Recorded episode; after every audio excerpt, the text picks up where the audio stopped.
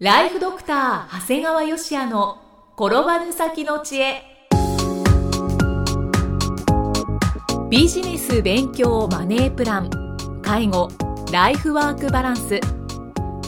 この番組では認知症専門医であり経営者でもある長谷川芳也が人生を10倍豊かにする知恵をお届けします。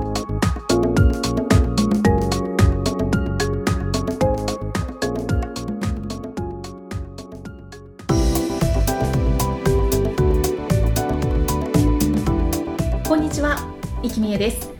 ライフドクター長谷川芳也の転ばぬ先の知恵。今回は66回目です。長谷川先生よろしくお願いします。お願いします。今回は映画のご紹介ですね。そうですね、はい。あのまあ、映画の中でも最近はですねこう地方の都市を舞台にすることがよくあるんですね。はい。であの例えば私が開業している岐阜県土岐市はですねこう土岐川が流れうん。東には恵那山や武王山を望み北部南部西部には緑の山々に囲まれたとてもあの風光明媚な土地なんですよ、うんはい。まあ、盆地で夏も地圧だっていう難点もあるんですが、はい。で、まあ、歴史的には約700年前に清和源氏という源氏の中の一つの流れを組む時源氏が基礎を作ったという、まあ、いわゆる由緒正しい町なんですね。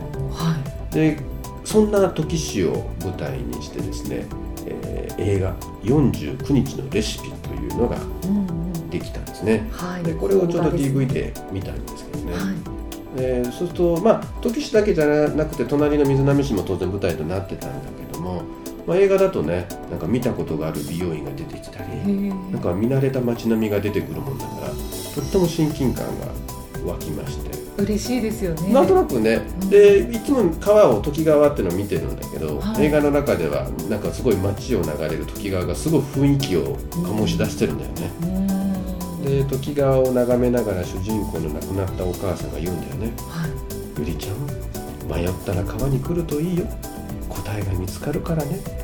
川はいろんなものの全部の境目なのどっちにしようか行こうか戻ろうか迷う気持ちを水に流して前に進ませてくれるのよってなんかいいフレーズなんだよね。いいです。ねなんか背中を押してくれるセリフですね。えそんな川なんだと思いながらね、うん。なんとなくねこう毎日こうやっぱ時の川の流れ見てるからなのかこのフレーズがとってもこう腑に落ちましてね、ああ川の流れというのはねああ気持ちを前に進ませてくれるんだなと思って。うん。時川を見るなんか目線も変わりますね。そうですね。はいだから見るまではね実は正直内容までも大して期待してなかったんでねこう、まあ、地元が舞台だからぐらいの気でいたんですが、はい。まあ、ただもう主演は長作ひろみさんだしはい。あと石橋蓮司さん二階堂ふみさん原田泰造さん淡路恵子さん。うん。結構素晴らしい俳優陣が出て本当ですね。かなりいい映画でしたあだからあの決してこう岐阜県土岐市の人限定じゃなくてですね、ーはい。全国の方に見ていただいてもですね十分感動する映画だと思いました、でもう一つ、まあ、地方を舞台にした映画というと、まあ、今、ね、新幹線がもうすぐ伸びるっていうことで、まあ、加賀百万石金沢の町を舞台にした映画「武士の献立」ですね。はい。これはもう映画の紹介でいくと、まあ、江戸時代にね包丁侍として料理の腕を振るった武家に嫁いだ主人公の紆余曲折を描く人間ドラマという紹介されてるんだけども、はい。やっぱり加賀百万石ですから、まあ、豪華絢爛な食事が映画の中に登場してくるんですようね。でその中でね映画の中でこう主人公がねはい。新しい食材料理を求めて奥能登に向かうシーンがあったのね。はい。奥能登というのは金沢よりより奥の方、まあ、日本海側の方へ行ったところが奥能登っていうんだけど、うんそこで険しい道中が描かれそこで新しい食材を手に入れるっていう設定になってたんですね、うんはで実はですねふと思い出したんです。い。はい33年前の。33年前。中学校3年生の時。はい。仲間4人と卒業旅行で奥能登行ったんですよ、あそうなんですね。うなんでこんなとこ行ったんかな思いながらなんかね珍しいですねチョイスが。バスに揺られながら。は曽々木海岸、えー軍艦島、えー白米の千枚田を巡った。とても中学校3年生とは思えないチョイスですよね。夜はね輪島のユースホステルに宿泊しはい朝一に出かけたそこでね甘エビを買うと、おばちゃんが全部剥いてくれるの。それを食べながら朝市を巡ったんだよね今の中学生がこうファーストフード食べてる姿に比べると甘エビを食べながらってちょっと渋すぎるなと思ってね。本当ですね。なんかふとこんな思い出が出てきてはい。なんか映画の中の奥能登の風景があ見た見たみたいな感じでね。ただね最近になって調べるとこの奥能登ってその海岸線がすごい複雑だったもんだから、うんはい。実際北朝鮮による拉致問題も起きてたみたいな。あだから今思うと中学校3年生4人、まあ、無事よく帰ってこれたなと思ってね。えー、33年前ですしね。そうなんです。ちょうど会った頃なんですよあ本当に。なんともなんかお面白いところに行きましたねでも。そうなんですうんまあ、ただねこう映画の DVD には特典映像っていうのがついててはい。あんまり僕そんな見ないんだけどはい。この映画では加賀百万石の特典映像が紹介されていてうん。もう食べ物でいくとこう豊富な海産物和菓子日本酒で名産としては輪島塗りあー。九谷焼加賀友禅やっぱねさすがですね。なんか改めて金沢に行きたくなったなというふうに思いました。もちろん映画としても楽しめますのでおすすめですけど。まああの実は我々名古屋県の人間ってちょっと金沢行くのは行きづらいんですよね、あ交通、うんえっと電車で行っても34時間かかるもんだから、まあ、はい。もしかするとこれからはこう直線距離は近いんだけど、まあ、と東京の人たちの方が新幹線が通ると早く着くのかなと思って思って見てましたね。はところでい。伝統ある金沢といえば京都です。無理やりな話の持ってき方なんですが。無理やりですね。はい。はい、京都のお話ですねこれから。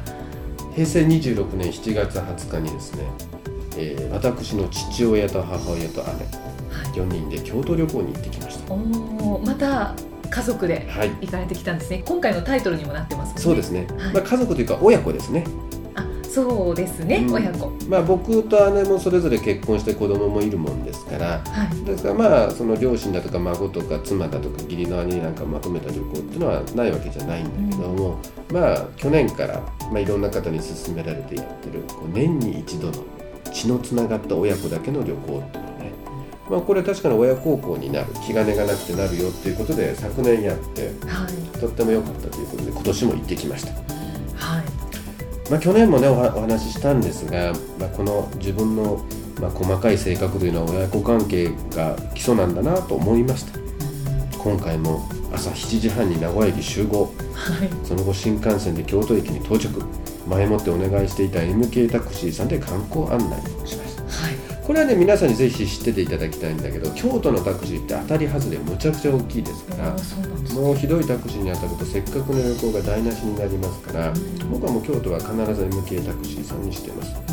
でまあ、特にまあお年寄りなんかいた場合はもうその観光タクシーを使う MK タクシーの観光タクシーをやるとすごくいいかと思います。だからもう今回はねいわゆる洛北ちょっと北の方を中心にはい。人の少ない神社仏閣を観光しました、まあ、この辺はね普通は MK タクシーのこう腕の見せ所なんですよね。ちょっとこうマイナーなところを行くっていうね。はい。ただ今回はね昼食の選定も含め我が姉が完璧にセレクトしてくれまあそうですか。かなりマイナーなところまで。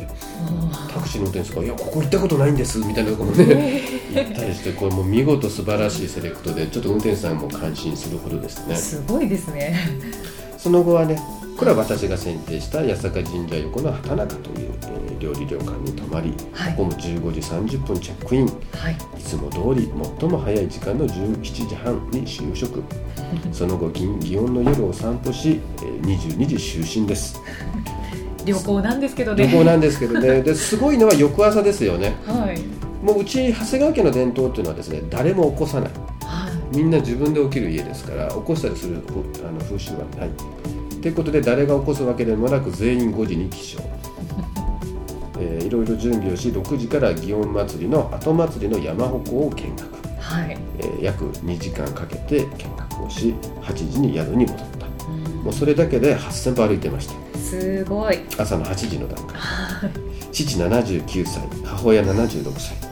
まあその脚力には驚きですね。素晴らしいですね。でその後はさすがにちょっと宿でゆっくりし、はい。11時に出発その後、えー東本願寺でお参り後これ今回の旅行で僕が一番良かったと思ってるんですけど西本願寺の書院拝観を楽しみ、えー、18時には、えー、名古屋の自宅に到着、えー、このような旅の工程をですね、はい、えー、親子4人が予定通り淡々とこなしていく姿は 本当に旅行なのかこれ軍隊やないかみたいな感じで、はい、まあ、昭和10年生まれの父親もね本当に母親に依存することなく全部自分でカバン持ってきて自分で服も着替え下着も全部というところはね、うん、本当にこれ偉いもんだと思って自立している姿がね、まあ、これきっとね第三者うちの嫁さんだとかが入るとねこのスペースにね、これきっと心身ともに疲れ果てるんやろうなと思ってね。楽しい旅行でなくなりますね。そうなんです、まあ、ただ親子4人であればこれが変えて暗記でええ関係なんだということでね、はい、だからまあこの旅行って実はまず、えー、両親が生きててくれないといけないから、まあ、両親の健康に関してしあと当然子供がね僕の子供があんまちっちゃかったらさすがにいけないもん。だからもう子供がある程度大きくなってて、うん、で僕の奥さん、えー、姉の旦那さんの理解も必要だから、はい、これ結構ねいろんな条件が必要なんですよね、うん、だからあまり若いうちは自分の家族のある程度時間を置いちゃうと両親のどちらかがなくなるしということでまあうちは、まあ、来年も年に1回だけはこれ続けていこうね、まあ、ただいつまで続けれるかは分からない、うん、ただまあ多くの方にねこの紹介をすると本当にいいねいいねってすごく言ってくださるんだけどまあやっぱり誰かがねまあ、誰かって大抵息子さんもしくは娘さんなんだけど親からやるわけにいかないから、はい、でやっぱ誰かが動いてやられると僕はすごくいい親孝行になるなと思っまあ、去年も言ってたんだけど多くの方がね、はい、あの実行されるときっといい思い出になるんじゃないかなと。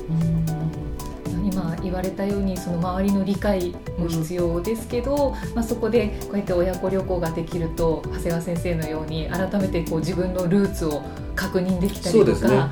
あこういう自分の性格ってこの家族から生まれたんだなとか、うん、そういう発見もあって面白いですよね。そうですね、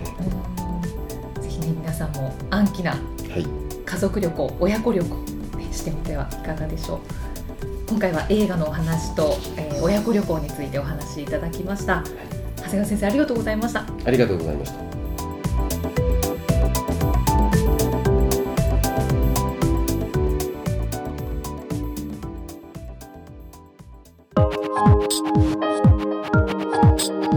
放送はいかがでしたか？番組ではご感想や長谷川よしへのご質問をお待ちしています。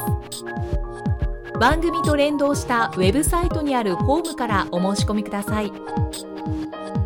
URL は http コロンスラッシュスラッシュ brain-gr.com スラッシュ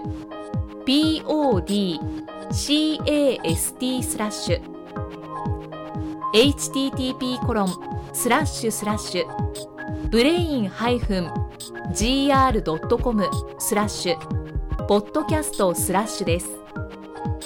それではまたお耳にかかりましょう。この番組は提供ライフドクター長谷川芳也。プロデュースキクタス。ナレーションは生きみえによりお送りいたしました。